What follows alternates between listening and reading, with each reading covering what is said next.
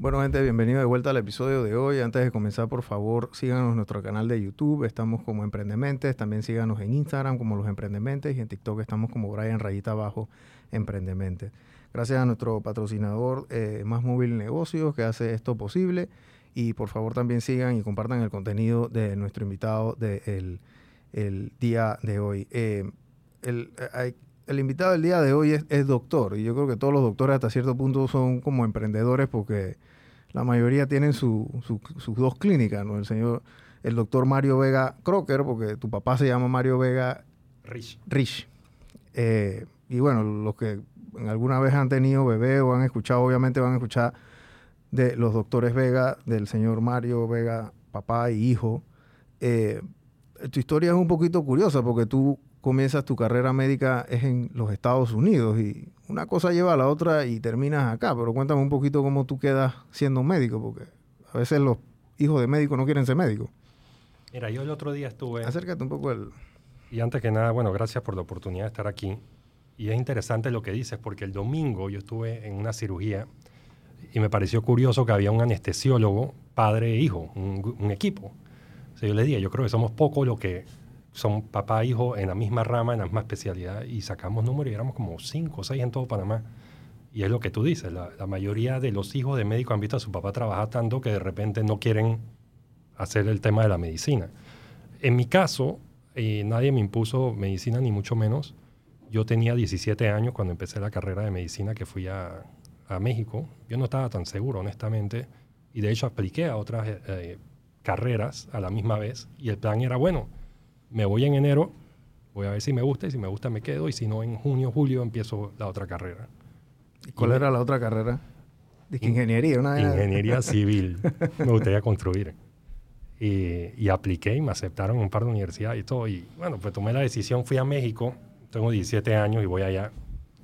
Y la, la, cosa peculiar de México es que a las dos semanas ya yo estaba viendo cadáveres. Wow. O sea, eh, aquí en Panamá tú pasas yo creo que dos años antes de, ver un cadáver. Yo las dos semanas estaba en eso y pues me pareció muy interesante, me gustó mucho. Decidí aventarme esto que es medicina y me quedé y terminé mis cuatro años en México, después tuve que hacer los internados y todo este tema que todo el mundo sabe. Pero en ese proceso de los internados y demás, me tocó eh, rotar en un hospital en Miami y se me abrieron los ojos. Vi lo que era realmente medicina de primer mundo. Yo dije, wow, esto es otra cosa, otro nivel. Y pues ahí me quedé con las ganas de ir avanzando en la carrera, aplicar eventualmente a Estados Unidos, eh, concursar, ganar la plaza de ginecología, que hice cuatro años en Nueva York, que estaba asociado en la Universidad de Columbia, eh, en, la Escuela de Medicina de Mount Sinai, que son hospitales importantes allá.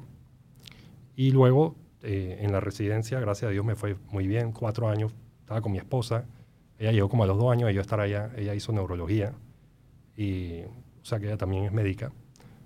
Y luego decidí hacer la subespecialidad, que eran tres años más en lo que es endocrinología reproductiva e infertilidad, más conocido como solamente infertilidad, más fácil.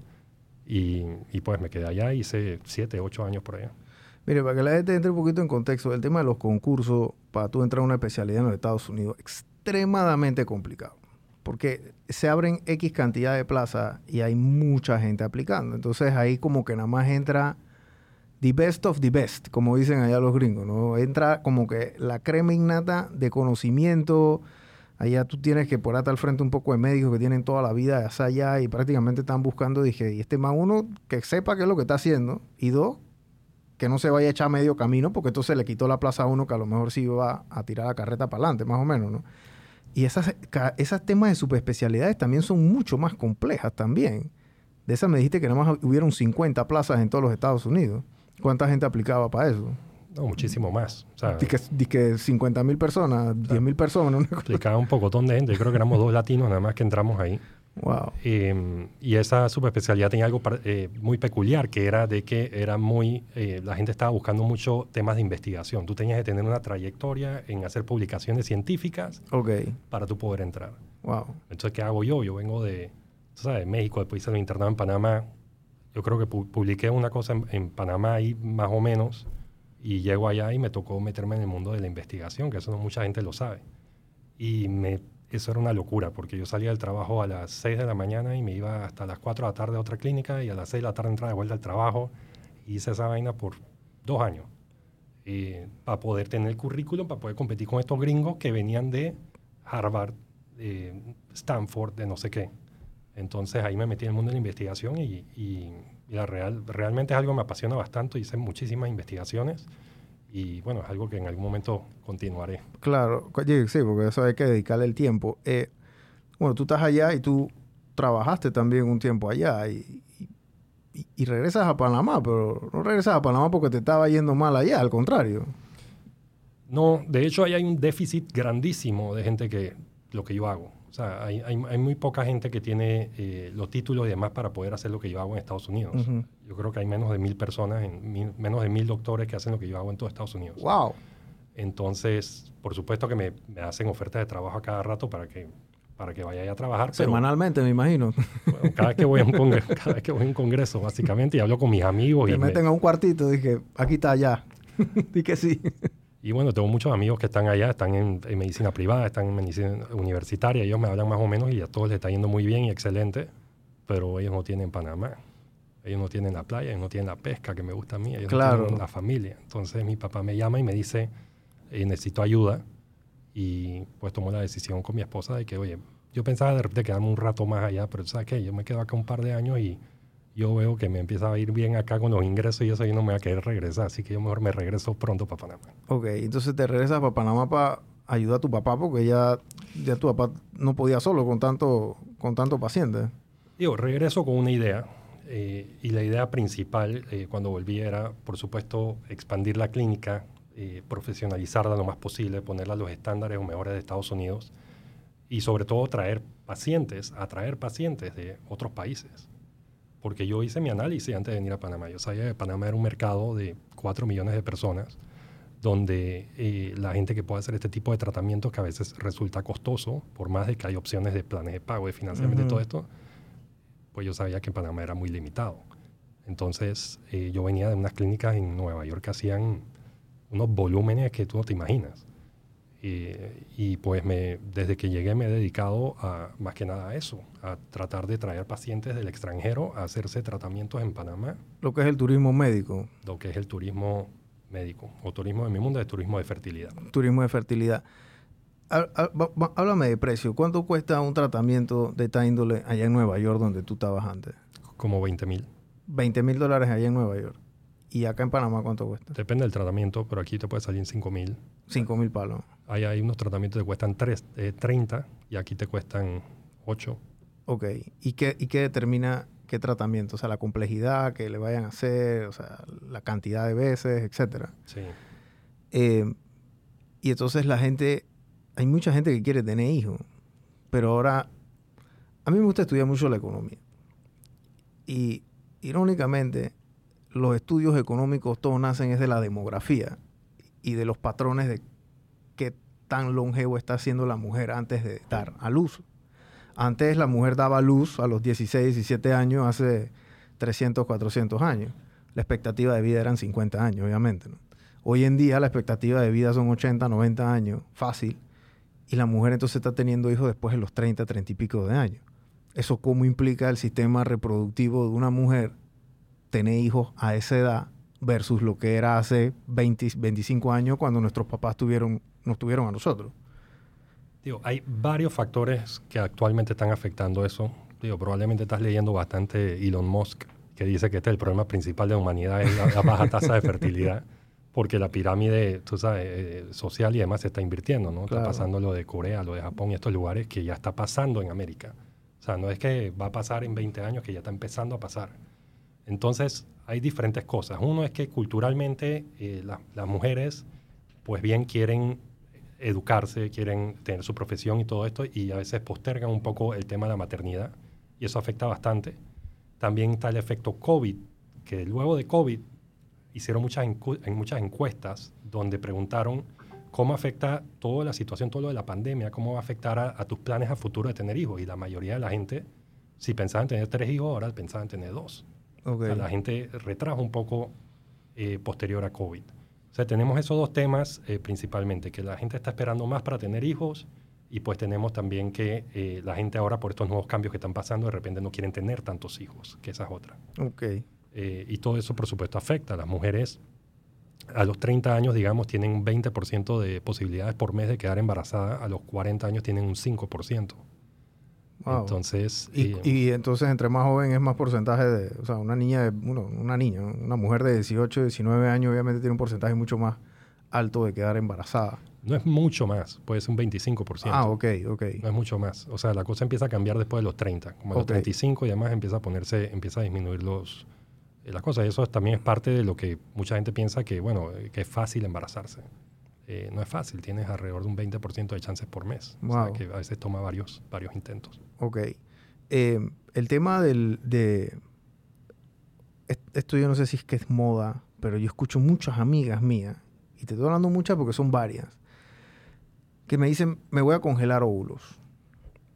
O sea, ¿qué es congelarse los óvulos? Exactamente. Y, y yo me imagino que tú haces eso, ¿no? Ustedes hacen eso.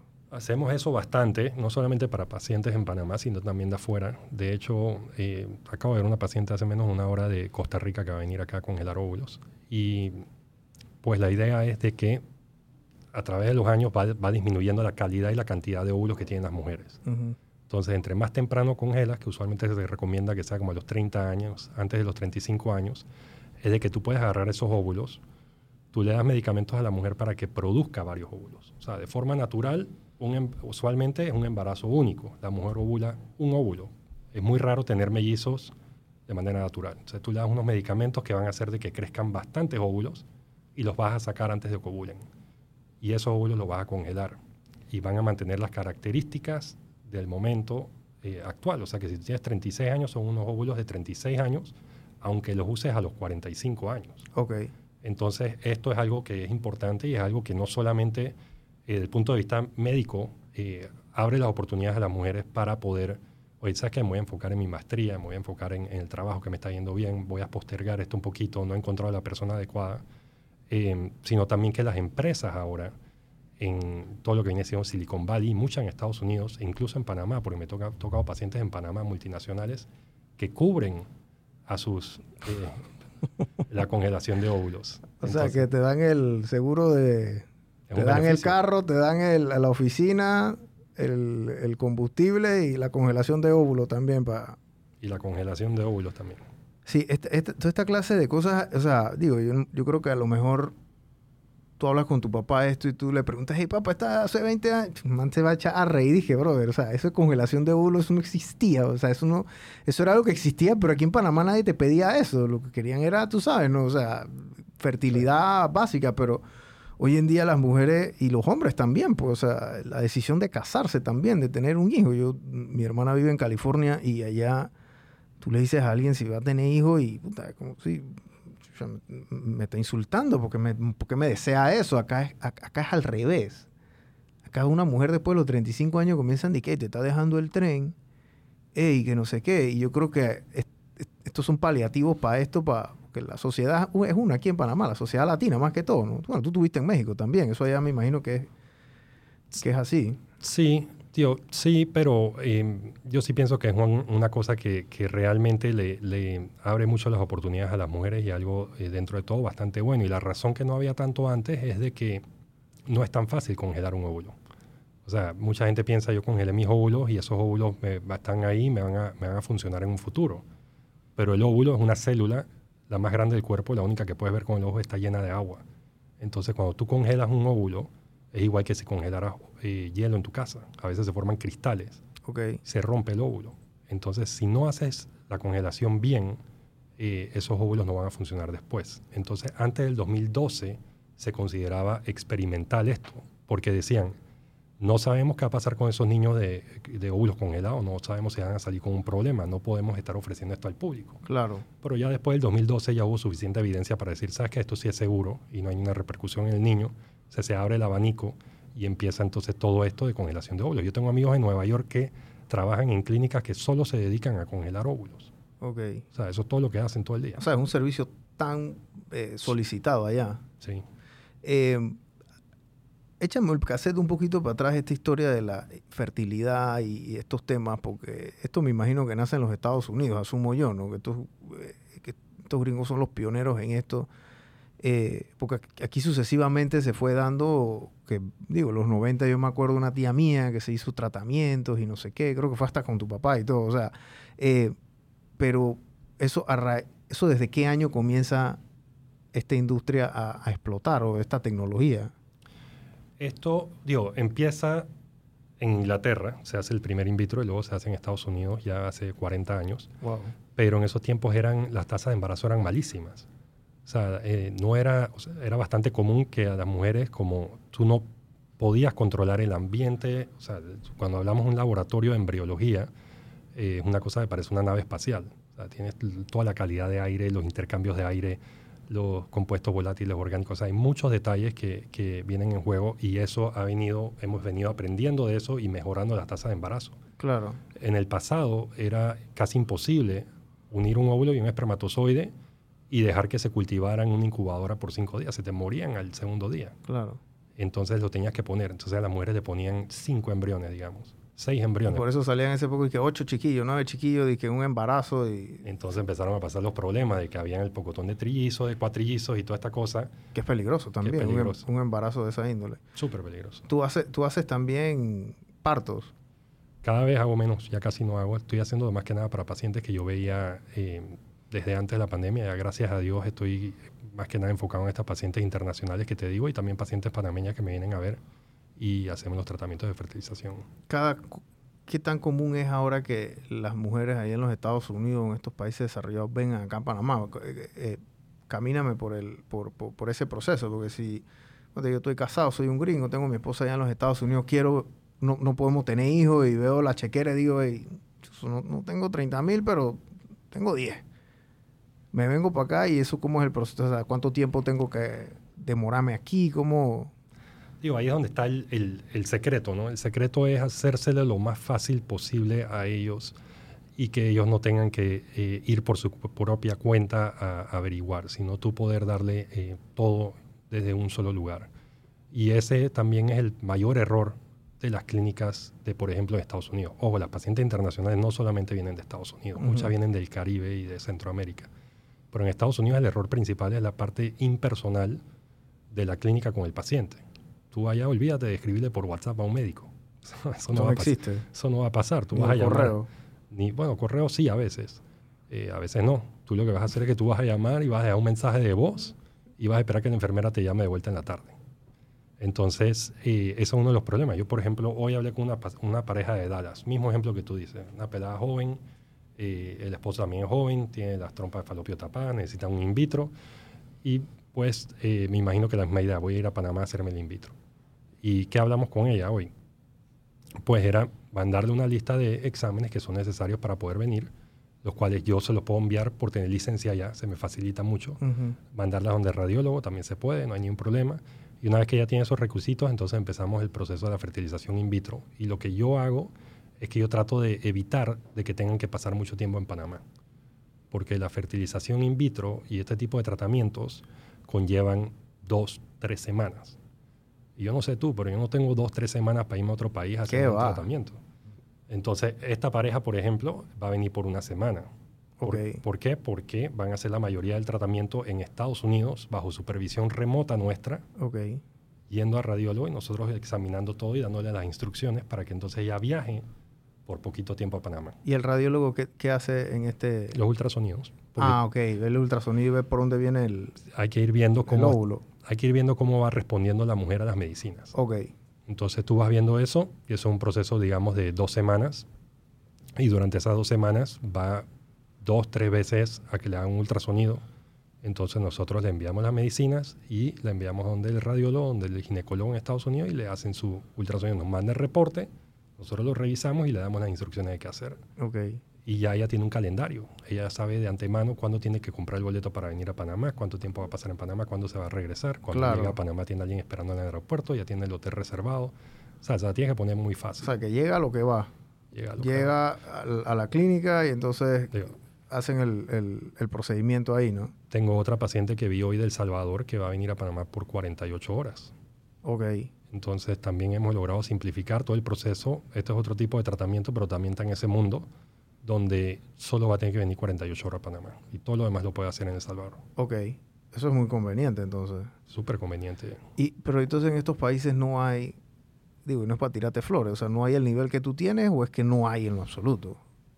Digo, eh, Si tienes que tirarte flores, tírate flores, tranquilo. O sea, hay, hay, o sea, hay, hay muchas cosas. Si tú vas al Caribe, hay veces que uno piensa que, por ejemplo, el Caribe, uno piensa que el Caribe son, son islas que tienen Ujú. buen ingreso, eh, ingreso y todo demás bien del turismo. La gente cuando tú ves las estadísticas de cuánto va el ingreso per cápita y demás son buenos. Pero el sistema de salud, que, que son medio que heredados de los ingleses y los europeos, no es el óptimo. es muy malo. O sea, ahí no hay nada avanzado y esa gente tiene que viajar por necesidad. La gente que viaja de lugares donde sí existen clínicas usualmente es porque o fallaron tratamientos allá que no les resultó Ujú. o no confían tanto en su proceso. Te pongo el ejemplo de Costa Rica. Costa Rica era el último país del mundo donde el in vitro era ilegal. Eso cambió hace, si no me equivoco, hace como cinco años. Wow. O sea, la Corte, si no me equivoco, era la Corte Interamericana de Derechos Humanos, llegó y le dijo, oye, tú no puedes estar diciendo que el in vitro es ilegal, es más, construyeles a través del Seguro Social un, un lugar a, a los ticos para que puedan hacerse su, su in vitro, entonces abren un poco el paraguas. Pero las pacientes sienten de que cinco años o tres años que tienen las clínicas operando no es suficiente para poder brindarles a ellas algún tipo de, de seguridad o garantía de que, oye, saben lo que están haciendo. Claro, porque están muy pichones todavía, están muy rookie. Eh, el, ¿Y aquí en Panamá cuánto tiempo tiene? ¿Quién fue el, el primer doctor que hizo un in vitro aquí en Panamá? Yo creo, creo que fue Camilo Alén, Camila Lane. creo. Ok, Eh, pero eso fue eh, atrás en los 90 por ahí. ok. A nosotros lo que pasa en otro lado del mundo, nosotros estamos como 20 años atrasados, 15 años atrasados. Y en los Estados Unidos fue hace 40 años. O sea, Sí. Sí, el, tem- el tema de la re- reproducción es, o sea, eh, yo tengo, un- yo conozco mucha gente que literal no, no han podido tener bebés, o sea, y es un, hasta cierto punto es hasta, hasta delicado, es un trauma, yo me acuerdo, esto pasa mucho, yo creo que y tú, y tú seguramente lo has escuchado, es que eh, cuando uno sale de la universidad, entonces cuando sales de la escuela te preguntan que ¿cuándo vas a graduarte de la universidad? Y después te gradúas de la universidad y que bueno, ¿y cuándo te vas a coger la maestría? Y después de la maestría que bueno, ¿y cuánto vas a comprar el apartamento? Y entonces ¿cuándo te vas a casar? ¿Y cuándo vas a tener hijos? Eh, y es como una secuela y una secuencia de cosas que uno tiene que hacer. Pero ya llega el punto que a veces se les complica porque un 20% y ese porcentaje va bajando, va bajando. Una mujer ya con ganas de tener hijos y no puede, es deprimente. O sea, hay mucha gente que llega ya como que, "Ey, este, este es lo último recurso que yo tengo, Mario. O sea, de verdad que yo quiero ser papá, pero, o sea, y tú estás manejando emociones ahí también. Ahora imagínate un abuelo que quiere ser abuelo. Tú puedes ser el abuelo más millonario del mundo. Elon Musk puede ser el más millonario del mundo. Pero él no puede comprarse abuelo si el hijo no le da el bebé. A lo menos que adopte, pe- pero ponte que no, no, no, él en su cabeza a lo mejor tiene una expectativa. Es delicado porque tú hasta cierto punto también vas a ser como Medio psicólogo. pero psicólogo ahí, también tienen que hacer terapia, me imagino, estas cosas, o sea, eso no es sencillo. Digo, hay, Y eso hay- afecta también la queda embarazado, el estrés, me imagino, o sea, o sea, todo eso es como un todo es muy difícil para la pareja. Es más, hay estadísticas que te hablan que pasar por un proceso de infertilidad es más estresante que pasar por un divorcio o más estresante que perder el trabajo. wow. Entonces es muy estresante para, para la pareja, para el hombre también, pero bueno, de eso no se habla tanto. Eh, al final de cuentas nosotros contamos con una psicóloga eh, y un equipo de psicología y de, emocional y todo esto para poder hablar a las pacientes y guiarlas.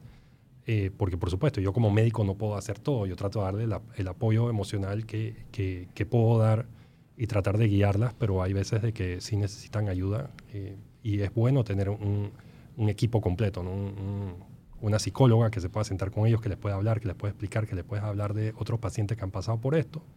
Y hay muchos temas dentro del mundo reproductivo que tienen diferentes eh, consecuencias emocionales. Por ejemplo, no es lo mismo que te digan de que, oye, no podemos usar tus óvulos para que quedes embarazada y necesitamos usar los óvulos de una mujer más joven, o sea, una donante de óvulos. Entonces tienes que pasar por lo que se llama un duelo genético. O sea, aceptar la realidad de que ese bebé que, o sea, ese embrión que te van a poner viene de tu esposo de repente una donante, la parte genética. Entonces, todo- todos esos temas son muy complicados y, por supuesto, emocionalmente es muy difícil.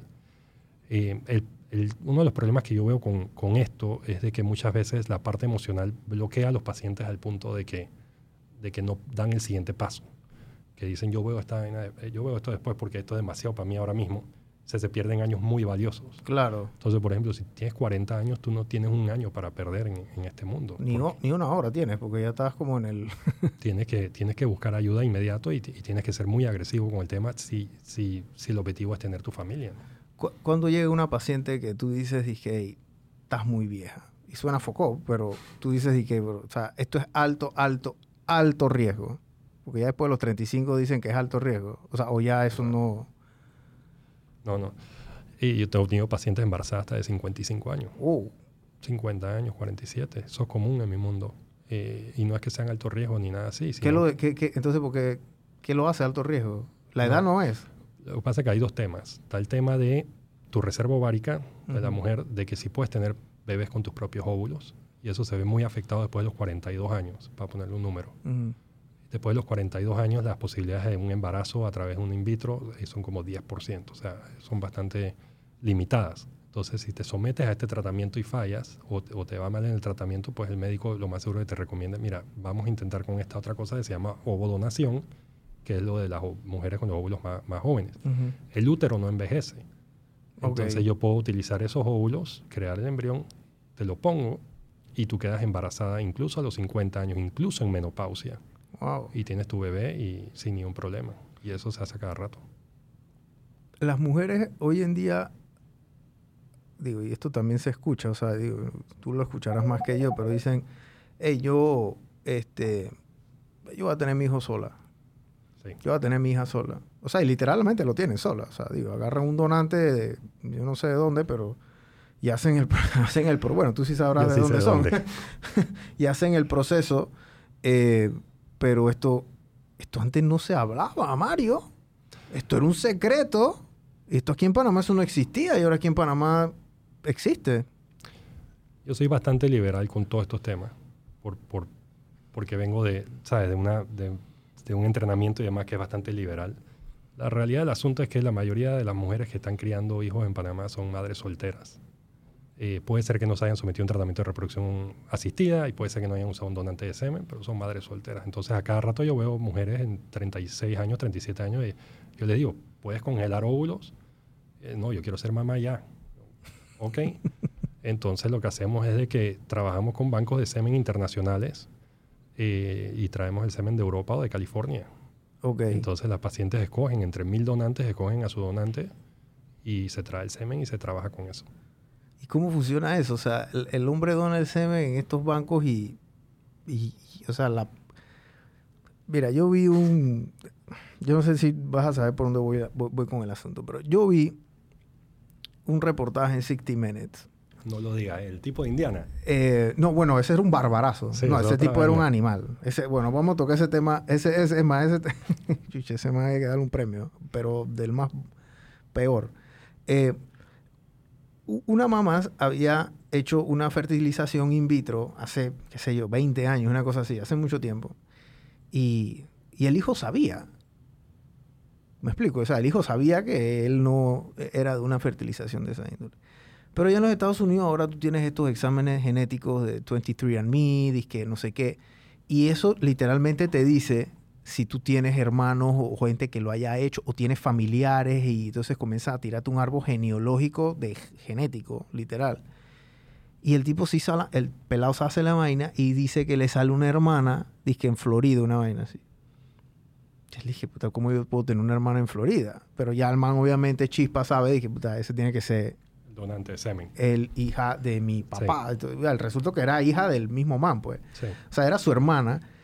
Y bueno, al final él dio con el papá porque, bueno, ya una cosa lleva a la otra, pero ya esto, esto vaya por ese camino. Y es, es también, son cosas, es, es como que esto son, no, no es que sea controversial, pero es, es una realidad que vive hoy en día la sociedad, porque hoy tener familia no es lo mismo que tener familia hace 40, o no es lo mismo que nos han inculcado a nosotros de el Brady Bunch y toda la familia junta, y entonces tú sabes, eh, o sea, ya Exacto. las familias han migrado mucho y, y estos son soluciones a esto, porque hay gente que tiene ese llamado de ese papá, ¿no?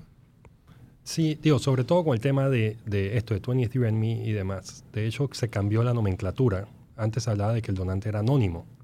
Ya no se usa la palabra anónimo. porque realmente el anonimato en ese sentido Dejó- murió. Dejó cuando- de existir. dejó de existir cuando 23andMe. Me escriben, mi papá se hizo eso y dejó la, la- la cosa abierta, pública, y a cada rato me escriben, "Eh, no sabía que éramos primos. Entonces, ¿entiendes? Entonces ya tú le explicas a, a la gente que va a someterse a estos procesos de, de que van a, a donar, pues de que ahí puedes revelar tu identificación o puedes no revelarla. Claro. Entonces sí hay que tener eh, cuidado porque eso va a depender del estado donde estás, por ejemplo en Estados Unidos o el país donde estás, eh, qué dice la legislación. Hay ciertos países que dicen que el bebé producto de esa donación tiene derecho a saber quién es su padre a los 18 años. Entonces todo depende de la legislación de cada país. En Panamá no tenemos realmente legislaciones sobre el tema. Eh, así que pues no tenemos ese problema, pero de cualquier forma se le habla a las personas que van a donar de que, oye, para que tú sepas, esto es una posibilidad que va a pasar en el futuro y todo eso está escrito en, en- en lo que se le da. Entonces sí, ha cambiado el concepto totalmente de lo que viene siendo la familia tradicional. Y estoy viendo mucho más el tema de, de madres solteras, madres de que "Ey, eh, no necesito un hombre para, para, para hacer esto y, Y ni lo quieren tampoco. o sea. ni- ni lo quieren y no lo necesitan. Y, y se someten a los tratamientos y tienen, tienen su bebé y no hay ningún problema. Y ha seguido así. Y bueno, el caso que estaba hablando Mario del doctor de Indiana, que era un doctor de fertilidad. Chuchi, el man, o sea, el man usaba su propio semen para de donante, pues. O sea, él era, él era el autodonante, pues. Él era, él era el autodonante. entonces la excusa del tipo es que, que para esos tiempos no había eh, banco de semen para usar donante de semen. Eh, Y él era proactivo, pues. Él fue el sí. más proactivo y, bueno, terminó literalmente embarazando eh, a, no sé, 300 y pico de chiquillos. pero búscate, Es una búscate, locura. bro. búscate ahora que tengas un chance en Google el Sperminator. Es un tipo, También. un tipo famoso en Nueva York. Que el tipo lo contactaban las mujeres que no querían ir a un banco de, de semen y el tipo brindaba sus servicios. Y el tipo tuvo como tres- 300 hijos, una cosa así. La- la- yo tengo entendido hasta que el juzgado le dijo ahí, tienes que parar de donar. Y hay todo este tema con el señor este Wow. en Nueva York. Sí, estos manes son unos padrotes, wow. Eh, este, este tema de del, del est- esto es una especialidad que aquí en Panamá no se ve muy común tampoco. O sea, no, no, Sí. no son muchos los que hacen lo que tú haces aquí en Panamá. Somos muchos, yo diría, somos demasiados. Aquí, lo que hacen temas de fertilidad. Sí. Hoy en día. Aquí hay como 15 clínicas en Panamá. Wow. Hay más clínicas en Panamá que en Nueva York. Entonces, Bueno, no sabía eso. Bueno, a lo mejor nada más escucho de los digo, dos, son, clín- son clínicas pequeñas. Claro. Son clínicas muy pequeñas que hacen po- eh, pocos ciclos y con eso lleva a otro tipo de problemas Pocos ciclos, ¿qué significa? que no hacen muchos tratamientos, pues no tienen muchas pacientes. Ok, ok. Em, pero eso conlleva otro tipo de problemas. Lleva problemas de que quién lo certifica, quién dice que la calidad del aire dentro del laboratorio está bien, quién dice todas estas cosas y, y realmente solamente hay dos clínicas certificadas por y lo que es la red eh, latinoamericana de reproducción asistida, que yo soy el presidente actual de lo que viene siendo la región Caribe, que es de, de Colombia, Venezuela hasta Guatemala y el Caribe. Y pues eh, eso es lo mejor que tenemos en el área para poder conseguir algún tipo de certificación para decirle a los pacientes, mira, yo estoy haciendo las cosas bien, pero de las 15 solamente hay como dos. ¿Tú, hay, cuán- dos- hay tres. ¿Tú cuán- cuántos pacientes o fertilizaciones tú has hecho en tu carrera? Si tienes una cuenta, pues no se tiran un número. Los, digo, contando no hay miles y miles, no sé. Wow. O sea, Miles. más, miles. O sea, todo- todos los días puedo hacer tres. Tres, tres procedimientos. Sí, Wow. todos los días tres, cuatro. A veces el domingo hice cuatro. el- o sea, hay bastante. ¿Y qué tanto tiempo demora ese, ese procedimiento? O 20 minutos, Ah, o sea, es algo, es algo algo rápido. relativamente rápido. Wow. Este, ¿y cómo tú ves el- la industria aquí en, en Panamá en esto? O sea, tú la ves evolucionando más, porque digo, si hay 15 clínicas, eh, eh, a veces la gente abre más, esto es como los, los restaurantes en San Francisco en su momento, que veían que al compañero le estaba yendo bien, dije, bueno, hey, Chuso, Mario tiene un restaurante de pizza, igual una pizzería también. Y entonces lo que terminan es, porque digo, los restaurantes es un poquito diferente a esto, ¿no? Pero no es que porque hayan más clínicas es que ellos están haciendo más cosas, sino que nada más están ahí como que Lo que pasa que... o sea, entorpeciendo, ¿no? Porque van allá para después venir para acá y que fui allá y no me fue bien. Y que, mm, Sí, fui allá, estaba más barato, no me fue bien. Pero, o sea, es un, es un problema, es un problema y, y el mayor problema es de que yo te puedo abrir un laboratorio de embriología con poca inversión. La calidad y eso, lo demás. Que es poca inversión. 50 mil dólares te abre un laboratorio de embriología. ¿Y la de ustedes cuánto le metieron? ¿Cuatro veces? ¿Cinco Ahorita veces? íbamos a remodelar un par de cosas y me iba a salir 300 mil dólares nada más esa remodelación. De un par de, un par de cosas. No O sea, no es, el, no es el laboratorio completo. no, o sea, un labo- o sea, puede costar, no sé, mi, millón de dólares, yo no sé. Eh, entonces el tema está de que obviamente conlleva una inversión grande. El volumen, la única cosa cierta en medicina es que el cirujano, entre más opera, mejor cirujano es. O sea, el volumen es, la- es una buena garantía de, Claro. de tener tus procesos bien y de hacer las cosas bien. Una curva de aprendizaje ahí. El problema está de cuando tú haces y que una cirugía al mes, entonces el siguiente mes vas y haces otra. O sea, es muy diferente si uno un tipo que todos los días está haciendo la... la- Entonces, tres. Sí, entonces, entonces, ese es uno de los problemas. El otro problema es lo que te digo, la inversión baja. Yo te puedo abrir un laboratorio, nadie me, nadie me, nadie me supervisa. Tú eres mi paciente, yo te digo que 100% vas a quedar embarazada. Sí, yo tengo como un taller de palo de mango una vez.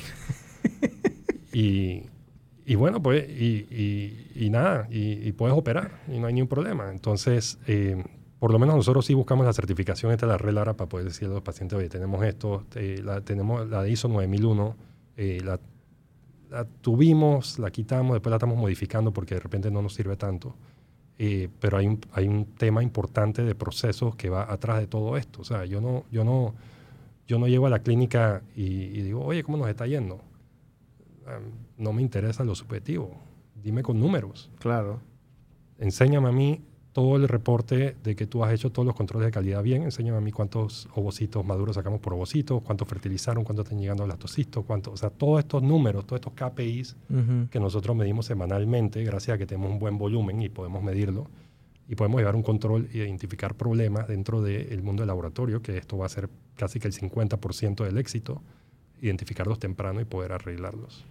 Entonces, eso es parte de- de- del proceso de profesionalizar de la clínica cuando llegué que te, que te mencioné. Claro. Tú hablaste del tema de planes de pago y del financiamiento, porque obviamente aquí en Panamá la gente, tú sabes, eh, entra en... es- Sí, es mucho más económico que allá en los Estados Unidos, pero igual hay gente que a lo mejor quiere tener, pero no, no tienen, tú sabes, esa capacidad. ¿Cómo funciona eso? O sea, ¿ustedes mismos lo financian? ¿Ustedes van al banco? O sea, ¿la gente tiene que ir al banco? ¿Cómo...? Bueno, a mí se me prendió esa idea eh, cuando yo vi una de las clínicas más grandes de Estados Unidos y yo llamé al doctor y hablé con él. Eh, buena gente el tipo, ya tiene como 10 clínicas, un- una locura de, de clínica que tiene. Él hace, en una, en una clínica yo creo que él hace como 12 mil tratamientos al año. Wow. Eh, entonces el tipo, eh, me yo vi, oye, este tipo está financiando el mismo, o sea, no le llama financiamiento para no meterte en problemas con los gente, le haces planes de pago, pero este tipo está financiando el mismo eh, a las pacientes de, de fertilidad.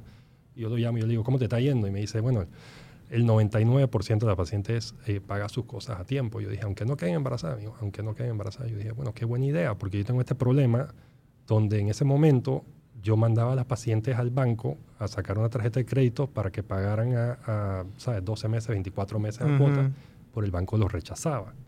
Digo, estamos hablando de todo esto, era un poquito como COVID, post-COVID, ya todo mundo apretado. Ujú. Pero yo sabía la realidad que es de que el panameño probablemente tiene un poco más de, de lo que está declarado que lo que el banco ve. Y Ujú. aparte es un proceso es muy emocional para toda la familia, donde la familia está dispuesta a aportar también. Claro. Y así empezamos el sistema de planes de pago interno de la clínica, donde haces un down payment y después pagas el resto a 24 meses. De hecho, con el tema de congelación de óvulos, me fui más allá. Yo dije, no pagas down payment y tú te congelas los óvulos por, creo que son 40 dólares quincenales eh, por tres años y tienes tus óvulos congelados. Wow. Entonces, todo esto fueron ideas que se me fueron ocurriendo. Hice, digo, no, no estoy loco, no, no me fui, lo lancé, hice mis programas piloto primero y vi cómo nos iba. Y dentro de todo nos está yendo súper bien con eso y, y pues tenemos el plan de la congelación de óvulos, el plan de pagos internos y aparte tenemos opciones con St. George's, con entre otras cosas, eh, para po- poder abrir el acceso, que es lo más importante, a los pacientes. Esa de congelar el óvulo a 40 dólares al mes está buenísimo. Porque la mujer no va, a, no va a parar de pagar sus 40 palos. Por, o sea, va a perder los óvulos. Entonces, bueno, ustedes tampoco me imagino que apagan la máquina, pero, o sea, eh, sí, es conveniente. O sea, digo, O sea, mi idea era, voy a abrirle el acceso a la gente, Claro. porque son tratamientos que son costosos. Eh, y entonces eso, eso fue, pues, vamos a buscar las oportunidades, vamos a hablar con los bancos, vamos a hablar con todo el mundo y también con una financiera que tenemos que también utilizamos, se llama Crediviva. Y la idea era poder presentar la mayor cantidad de opciones posible al paciente para que pudiera someterse al tratamiento y no estar eh, totalmente apretado o descapitalizándose de una manera importante. Sí, porque es un trauma ya de por sí no poder tener un bebé de una manera natural. Ahora otro trauma, dije, tampoco lo puedo pagar, pues, o sea, tampoco puedo, dije, comprarme lo que, la medicina o el tratamiento, lo que sea, o sea que, este, estas son, estas, estas son, esta es una industria que aquí, aquí en Panamá siempre en algún momento quisimos, tú sabes, o hemos querido tener ese tema del turismo médico, ya sea dental o, eh, bueno, el tuyo de fertilidad o cualquier otro, ¿no? Y eso es una industria que aquí en Panamá está comenzando a despegar. En Colombia está mega desarrollada con el, lado estético. Yo creo que de aquí nada más salen dos aviones al mes de gente yendo para allá, que ese es otro enredo. Se van para allá a chapistearse y después vienen acá y quieren que los doctores acá en Panamá les corrijan la ñamesura que hacen allá en, estas cosas, ¿no? Que eso, eso no se hace. Eso, eso es cierto y no es tan cierto. Eso es más o menos lo que dicen los doctores locales para decir, no vaya, no, vaya para allá, acá somos mejores. Pero igual están acá y los atienden. El problema es mucho más complejo. El problema está en que y yo anoche me senté, porque yo sabía que yo venía para acá, y yo me senté a buscar datos de, turismo médico. Y yo dije, ¿sabes qué? Voy a ver cuánta gente va a Colombia. Una página web me decía que 40 mil personas al año, la otra me decía que 2 millones. O sea, que las estadísticas están difíciles de ver. En México sí van como un millón de personas al año para turismo médico. O sea, en Panamá ¿Cuántos turistas turistas recibimos? Yo creo que es como 1.5, 2 millones de turistas sí, al acaso. Eh, de ecoturismo, que ecoturismo, eh, que es el enfoque ahora, yo no sé si estos mochileros van a venir y van a dejar una buena inversión en no el nada. Entonces yo no tengo idea de, qué está pasando por ese lado. Eh, yo sí me he hecho acercamientos al, gobierno, específicamente a Promtour, te mandé un plan de negocios, todo lo hablamos, porque yo necesito, o sea, irte a promocionar a Estados Unidos, eso eso es otra liga. Claro. Eso es eh, una inversión importante. Y en su momento sí me dijeron, y eran, hasta cierto punto lo entiendo, de que el turismo médico no es una prioridad para el turismo nacional. Lo, lo, primordial para el turismo eh, nacional ahorita mismo y post-COVID era crear volumen. Entonces necesitamos que vengan esos turistas, no nos podemos estar enfocando en nichos. Cuando vemos el caso de Dominicana, de México, de Colombia, de Costa Rica, toda esta gente ha sido muy exitosa con el turismo médico. Eh, Colombia probablemente eh, más, que, más que antes. O sea, Medellín, según lo que yo vi ayer, 40.000 personas iban antes de la pandemia, ahora bajó un poco y la gran mayoría iba a hacerse abdomino eh, liposucción y, implante de mamas.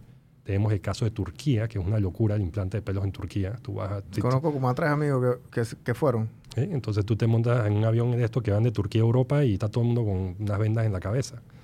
Eh, y ha sido algo, dentro de todo, súper positivo para el país, porque estos son turistas que vienen y en mi caso, por ejemplo, se pueden quedar una semana, eh, hacen una inversión para un tratamiento que al final queda reinvertido y queda el dinero en, el país, pero aparte también eh, tienen sus gastos como turista y todo lo demás. Claro.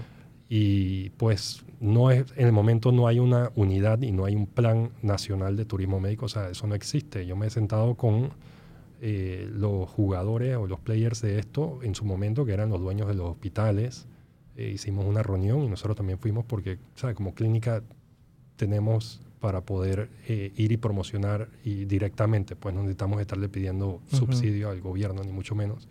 en su momento sí, sí. Y la cosa es que a los cinco minutos ya había una pelea.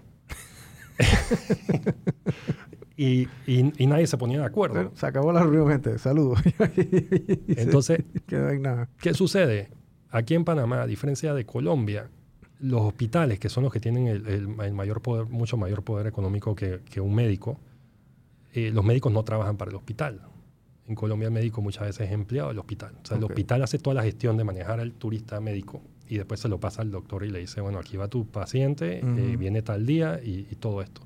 Aquí en Panamá, cuando contactan un hospital privado, muchas veces eh, alguien deja caer la bola o alguien no le da el seguimiento y se pierde el paciente. Claro. Dentro de todo, Panamá Clinic sí le ha metido un enfoque fuerte al turismo médico y ellos se han enfocado sobre todo, y tú lo ves hasta en el aeropuerto de Tucumán, tienen sus vallas, y ellos se han enfocado sobre todo en el Caribe, pero ellos se han enfocado en hacer alianzas con gobiernos del Caribe para que envíen a los pacientes que necesitan temas como trasplante, no trasplante de corazón, cirugía cardíaca, este tipo de cosas, para que vengan acá. O sea, la competencia viene siendo Medellín, viene siendo Colombia. Y Colombia, dentro de todo, no está ganando la partida, porque Colombia tiene el hub de Medellín, que ellos se pusieron todos de acuerdo y se promocionan como una unidad sola. Claro. De hecho, las aseguradoras panameñas están mandando pacientes a Colombia ahora. Es correcto. O sea, y yo no sé cómo eso pasa, yo no sé dónde está la superintendencia de seguro, yo no sé si eso es legal, no es legal, pero de qué está pasando, está pasando. Y cuando, yo, y cuando tú ves las cartas y tú ves las preautorizaciones y tú ves la diferencia de los gastos, son una locura. O sea, le conviene mucho más a la aseguradora mandar al paciente allá. Entonces, por todos lados, Colombia nos está ganando la partida. Y sí, por supuesto, hay que sentarse y hay que hablar y hay que hacer un plan de, turismo médico, porque si es verdad de que a México van a un millón de personas anuales a hacer ese turismo médico, oye, debemos tener aquí, poder tratar de conseguir el 5% de eso, 50 mil personas. Algo. Y ya con eso estamos más que bien. Sí, hay, hay mucha clase de turistas, gente. Ahí está el turista, turista de médico que obviamente va a venir a hacerse un tratamiento y por lo general va a venir con recursos porque necesita recursos para, hacerse su asunto. Eh, está el turista este de comercial o que viene de convenciones y estas cosas. Y yo no sé, por algún motivo aquí en Panamá nosotros nos encanta el turista ecológico. Ese turista todo incluido. Ese es un turista que llega al aeropuerto de Tocumen, se monta a un carro y se va directo para el de Cameron y después se monta de vuelta al carro y se va para su país y vienen más limpios que un frasco de mayonesa. Nada. No compran ni el chicle. Entonces, ese no es el turista que yo quiero. Yo no quiero el turista mochilero que va a quedarse en un hostal de 3 dólares. Yo quiero el que viene a quedarse en la habitación de 300 dólares. Que se come el filete de 100 dólares. ese es el turista que yo quiero. Yo no quiero el, chiquitito, ¿me explico? la, forma que yo lo veo, y desde mi punto de vista de médico y no experto en el tema, es que me gustaría ver el turista que viene a hacer shopping aquí. A mí me gustaría que nosotros fuéramos lo que Miami era en los 90 que la gente iba a hacer compras allá y esa era la meca del shopping y del glamour y de la vaina. Y aquí tenemos todo eso para eso. Y ojalá que nos enfocáramos en eso. Yo conozco mucha gente que viene de turismo y les encanta la parte del shopping aquí. Yo no sabía, porque yo, yo no compro ropa casi. Esta camisa tiene como ocho años ya. Pero aparentemente aquí el shopping es muy bueno. Hay buenas promociones en todos los Black Friday y todo esto. Y pues ojalá que el turismo eh, fuera más enfocado a eso. En la parte del turismo médico hay que hacer un trabajo impresionantemente grande. Como yo te digo, eso conlleva mucho, eh, mucho esfuerzo. De la industria en general, o sea, todos tienen que ponerse de acuerdo. Doctores, hospitales, clínicas. Sí, digo, yo no los puedo esperar a ellos. Yo no, yo no, no quiero ni bueno, es que no lo estás ni esperando. Y no lo voy a esperar, porque si me quedo esperando que alguien me tire un subsidio, una ayuda o algo, olvídate. Entonces lo que nos ha tocado es ir allá, eh, ensayo y error. O sea, poner pautas en Google allá claro. y ver ese se cuentón y después ver que no viene nadie. Todo eso ya hemos pasado. Todas esas son curvas de aprendizaje y vainas que uno tiene que hacer si uno quiere ir a competir allá. Sí, el, el, el tema, mira, en TikTok el tema médico es, es, es, fuerte. O sea, hay doctores de tu índole, doctores, o sea, yo, sigo un par allá en TikTok y son neurocirujanos o no sé qué, y entonces documentan su día a día, ¿no? Principalmente los de, los, de fertilidad.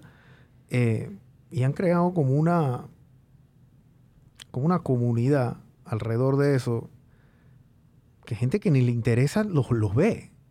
Y ese es el que le va y le dice a un amigo, dice, hey, tienes que seguir este man, que este, o sea, porque es ese word of mouth, ¿no? Esa generación de contenido que, que, que tanto predicamos aquí.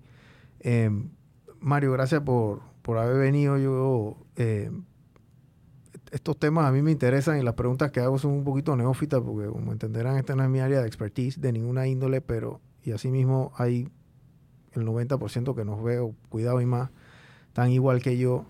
Eh, ¿Cuáles son tus redes sociales? ¿Dónde está, dónde está la clínica? Eh, ¿Y a quién llaman? O sea, si quieren consultarte o quieren preguntar algo.